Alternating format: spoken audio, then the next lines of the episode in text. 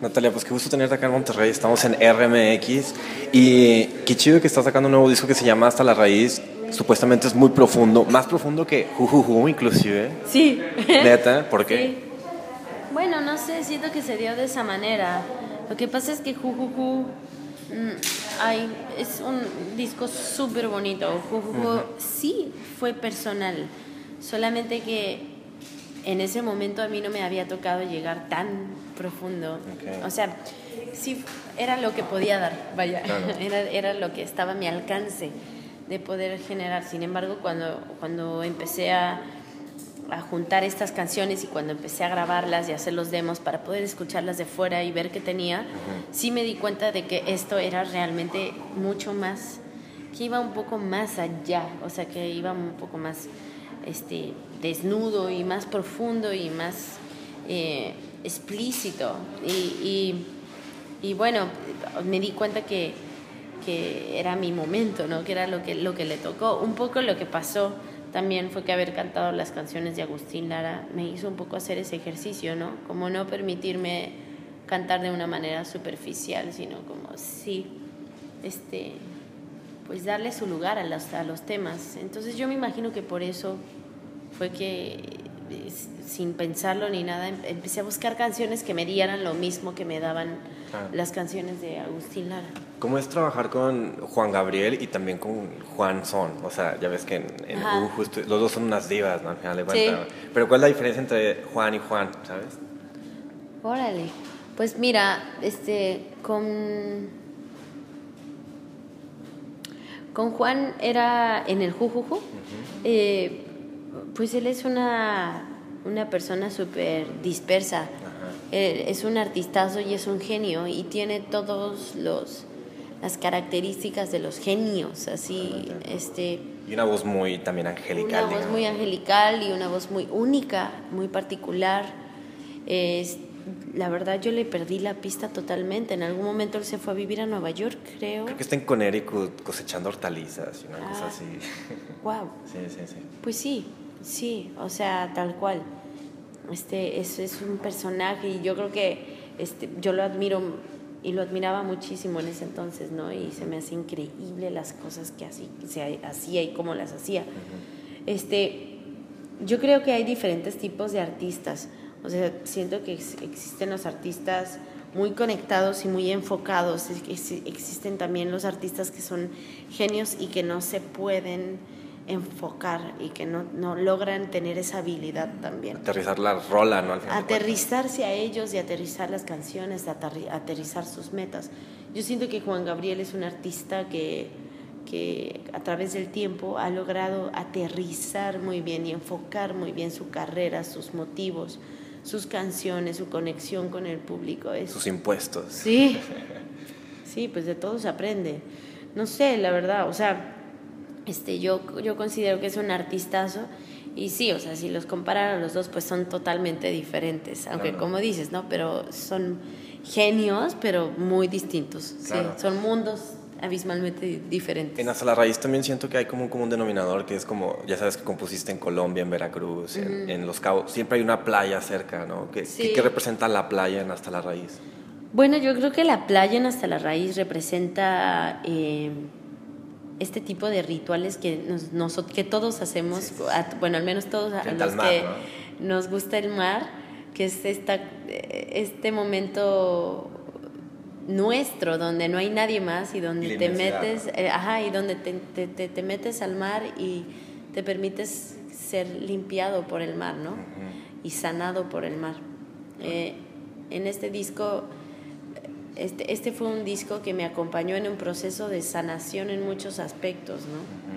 Desde haber pasado por, por un momento donde no podía tocar porque me dio una tendinitis súper fuerte. Entonces, por ejemplo, el mar era mi constante este, terapia, ¿no? Y, y busqué estar cerca del mar para trabajar este disco. Realmente el lugar donde, donde tuve mar fue en, en el Ganso, en Los Cabos. Y me metía todos los días a- al mar y era súper bonito porque este, de repente cuando estás haciendo un disco, cuando estás preproduciendo y estás viendo como te puedes llegar a preocupar como si fuera la cosa que más importa y, y como que el mundo se va a acabar si la canción no tiene de repente salir y enfrentarte como a pues a la inmensidad del, del mar, del océano, te hace darte cuenta de que en realidad eres muy pequeño y, y insignificante en el universo, ¿no? Entonces como que eso me aterrizaba constantemente y me permitía no perder el hilo de las cosas y de la importancia.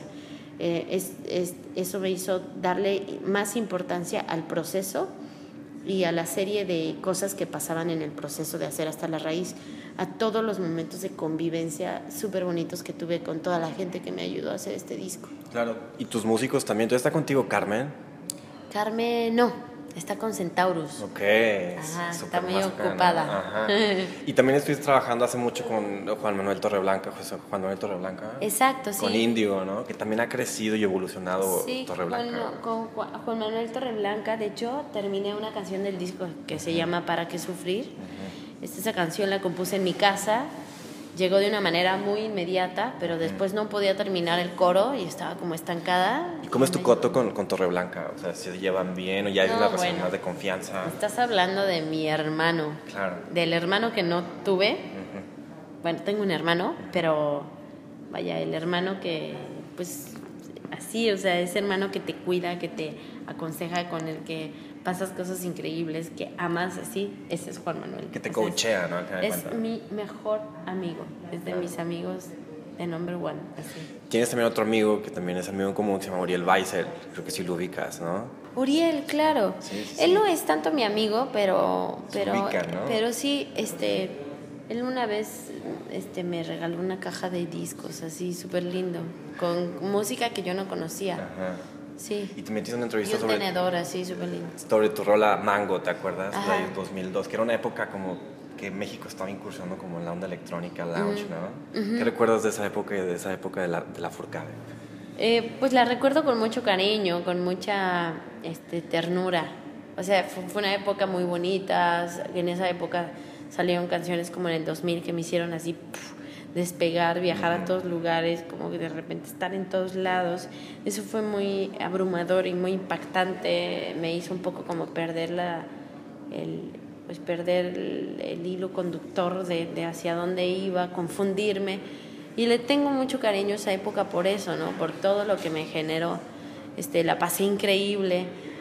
Creo que una cosa que me encanta es, eh, es ver que mucho de mi público actualmente Ha crecido es, contigo, ¿no? ha crecido conmigo y este y eso me encanta, ¿no? O sea, como que en algún momento me negaba a tocar los temas de mi primer disco, no quería tocar en el 2000, no quería tocar este Elefantes, no quería tocar esas canciones, decía, "No, guácala, ya no, esa no soy yo, ahora soy jujuju y ahora soy esto" y, eventualmente como que me reconcilié con, con esa época y me doy cuenta que mi público también, o sea, como que, como que vienen de ahí conmigo, gran parte de mi público. Y eso es súper bonito porque digo, claro, o sea, seguramente esto que, que es- tiene mucho que ver con mi momento, pues antes de que saliera el disco decía, bueno, tengo la esperanza de que se conecten. Y ahorita que el disco le está yendo tan bien, pues digo, sí está pasando, sí se están conectando. También eres una fanática de todo el mundo brasileiro, ¿no? Sí, ¿Y qué bandas has escuchado o qué has descubierto de Brasil?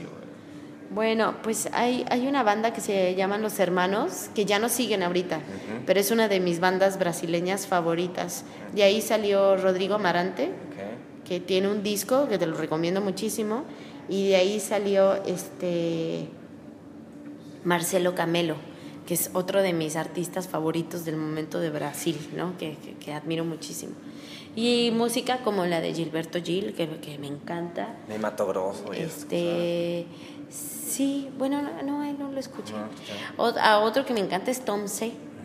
Este, Caetano Veloso, eh, bueno, María Gadú, que me fascina, Ana, Ana Cañas es otra cantante que me encanta, brasileña, este, Elis Regina, que bueno, de mis favoritas, Joao Gilberto, así, bueno, o sea, la verdad sí, mucha, mucha música brasileña, o sea, de, de cosas que me, Bebel Gilberto, este, mucho, mu- mucha música de Brasil. Ahora con este disco planeas regresar como a Japón y mostrarle a los, a los japoneses tu música. Pues estoy con toda la disposición. Ajá. Si me invitan, yo voy feliz. Cuando fuiste, ¿cómo era la reacción de los orientales a tu música? Eh, y en español, además. Pues muy buena, muy buena. Por ahí hay un documental que se llama 14 días en Japón, que lo hicimos así con cámara súper casero. este, y ahí se puede ver un poco como, como, como es. Japón es realmente como otro planeta. Es realmente como irte a meter otro, a otro planeta. Dicen que todo se ve en HD. ¿sabes? Exactamente, sí, hoy en día sí. Te juro que sí. Yo recuerdo haber ido este, hace o sea, mi segundo tour que lo hice hace, yo creo que como unos ocho años, una cosa así. Eh, y ver a la gente este, con sus teléfonos, con sus smartphones, ¿no?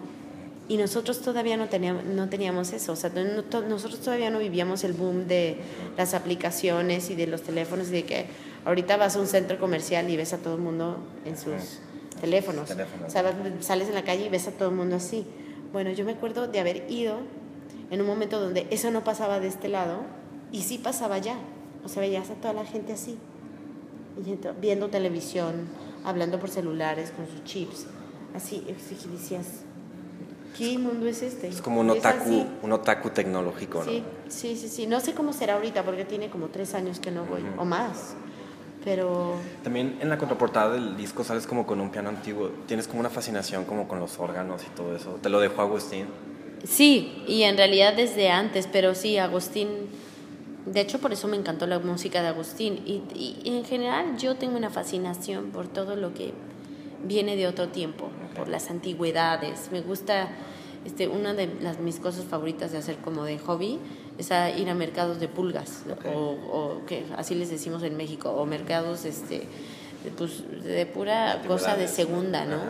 Este, la ropa vintage me encanta, este, me, me gusta ver los muebles antiguos, todas esas cosas que pareciera que vinieron en barcos y que llegaron quién sabe cómo. Y ahí permanecen, ¿no? Ajá, y ahí permanecen, pues me llama mucho la atención.